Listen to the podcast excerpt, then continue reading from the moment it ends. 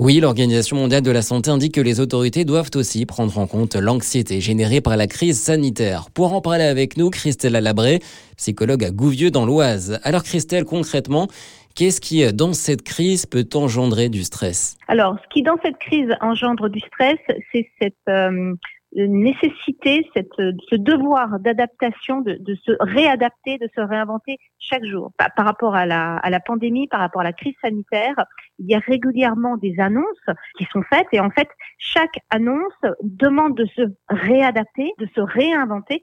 Et en fait, on a très peu de temps pour le faire. Et obligatoirement, notre système euh, interne, en fait, lié à, à, notre mode de fonctionnement et notre cerveau, eh bien, il se met en stress pour arriver à trouver des stratégies d'adaptation. Qui peut être euh, concerné par cette augmentation du stress? Tous.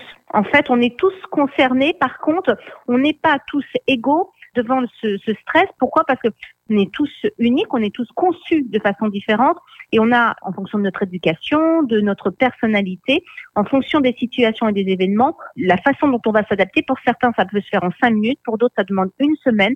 Et pour cela, il faut qu'on apprenne avant tout à se respecter soi, se dire, bah, moi, ma capacité d'adaptation peut-être pas la même que l'autre, et aussi à ne pas juger l'autre si sa capacité d'adaptation n'est pas la même que la mienne. Justement, quels sont les, les, petits trucs à faire à la maison pour euh, tenter d'évacuer ce stress, de gérer euh, notre anxiété?